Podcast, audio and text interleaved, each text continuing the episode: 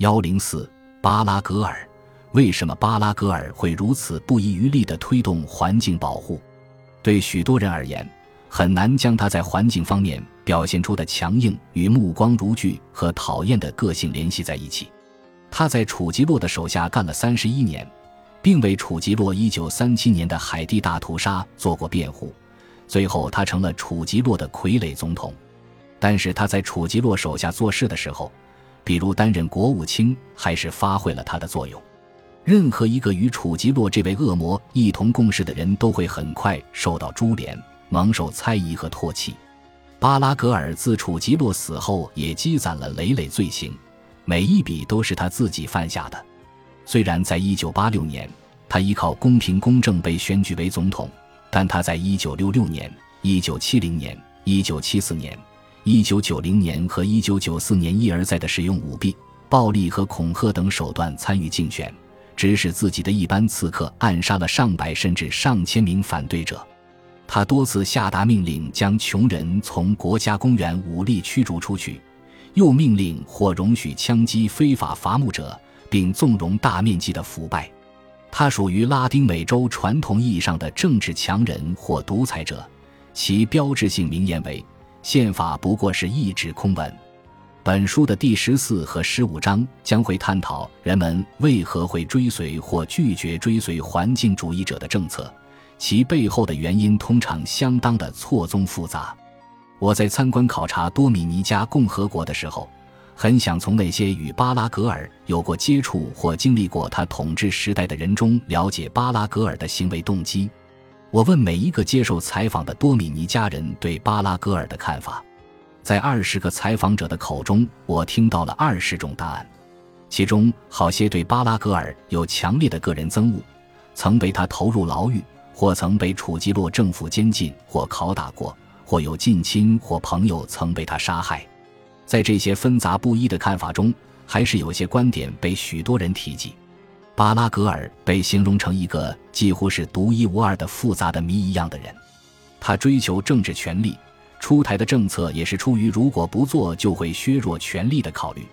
他是一个高明、愤世嫉俗且务实的政治家，他的能力在多米尼加过去四十二年的政治史中无人能企及，是一个马基雅弗利式的人物。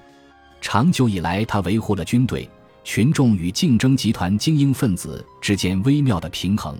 并成功遏制了军队的造反，甚至让毁坏森林和国家公园的军队长官感到恐惧。一九九四年，一位反对巴拉格尔森林保护措施的陆军上校在电视上做了一段著名的未经准备的对峙，惹得巴拉格尔勃然大怒，将这位上校吓得尿裤子。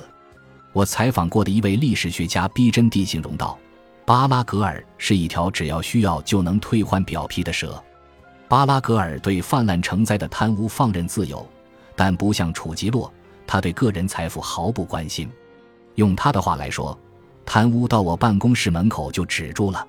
最后，让一位曾被监禁酷打的多米尼加人的话来做总结：巴拉格尔是一个恶魔，但对多米尼加历史的那个阶段而言，是一个必要的恶魔。对这段话。我的理解是，一九六一年楚吉洛遭到暗杀后，多米尼加国内外有许多具有远大抱负的人，但没有一个人的政治实务经验比得上巴拉格尔。他用行动巩固了多米尼加中产阶级和资本主义，使这个国家得以存在至今，并且完成了多米尼加经济的重大飞跃。这些成就又使许多多米尼加人得以忍受他的恶魔特质。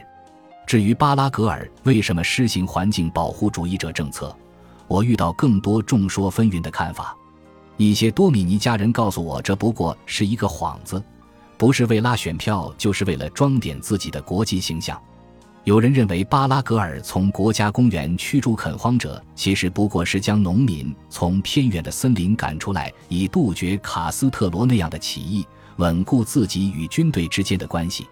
尽管这些猜测的动机可能属实，但巴拉格尔在环境保护上的大动作和大手笔并没有赢得全部的民心，这使我很难认同他的环境政策是一个幌子。他的一些环境保护举措，尤其是动用军事力量牵制垦荒者，使他的形象大大受损，并影响到选票，更是失去了权贵精英与军队的支持。在我所列举的巴拉格尔的许多环境保护举措中，我看不出他与打击富有的度假区开发商、反叛变措施或是讨好军队之间有什么可能的联系。恰恰相反，巴拉格尔作为一名经验丰富的政客，只要不会失去太多选票、有影响的支持者以及激起军队叛变，他都会大刀阔斧地推行环境保护政策。还有一些我采访过的多米尼加人认为，巴拉格尔的环境保护政策是带选择性的，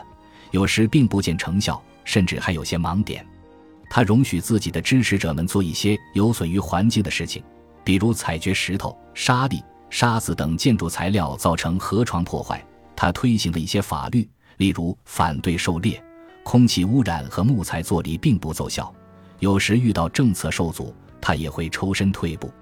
作为一个环境保护主义者，他的一个特别严重的缺点是忽略了农民需求与环境问题之间的调和。在培养大众的环境保护意识上，他还应该做得更多。但是。比起多米尼加的其他政客，或是我所知道的近代的大多数其他国家的政客，巴拉格尔在推动环境保护行动上还是更为多样性和激进些。经过考虑，我认为对巴拉格尔的政策最有可能的解释是，如他所声称的，真正的在乎环境保护。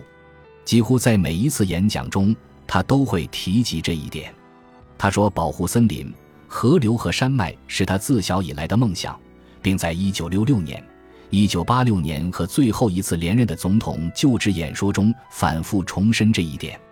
当费南德兹总统表示全国百分之三十二的国土都被划为保护区实属过火时，巴拉格尔反击道：“整个国家都应该成为保护区。”然而，就他保护环境的观点如何形成这一问题，没有人给我相同的看法。有人说，巴拉格尔早年在欧洲生活时可能受到环境保护主义者的影响；也有人认为他是一个坚决的反海地者，所以企图通过改进多米尼加共和国的绿化景观来凸显海地的荒芜。有人说，巴拉格尔的姊妹们对楚吉洛时代造成的滥伐森林和河流淤积倍感惊恐，使巴拉格尔深受与他关系密切的姊妹们的影响。还有人认为，巴拉格尔在后楚吉洛时代登上总统宝座十年已六十岁，一直到九十岁才退位，因此可能受到漫长的一生中发生在他身边种种变化的推动。我不知道这些关于巴拉格尔问题的答案在哪，难以摸透他的部分原因，可能是在于我们不切实际的期待。我们也许在潜意识里将人归为好或者坏，就像如果有人具有某种美德。这一美德似乎就会在他的任何行为处闪光。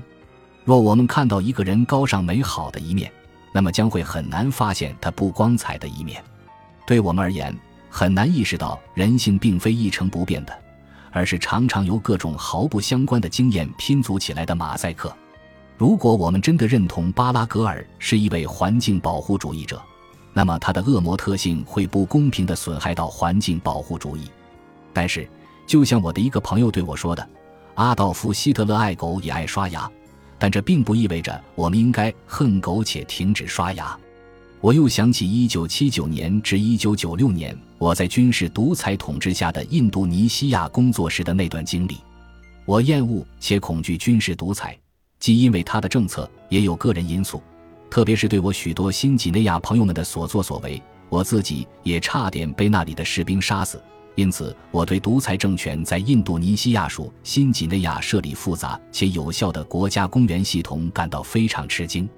当时我在民主国家巴布亚新几内亚待了几年后去的印度尼西亚属新几内亚，我以为民主政权下的环境保护政策会比独裁政权的更先进，而事实却恰恰相反。所有我采访过的多米尼加人都不承认自己了解巴拉格尔，谈起他的时候。他们会用诸如充满了矛盾、有争议的或谜一般之类的词，有人甚至引用了丘吉尔形容俄国的一句话：“包裹在神秘谜团里的一个谜。”了解巴拉格尔所遇到的重重困难，使我意识到历史和生活本身都是错综复杂的，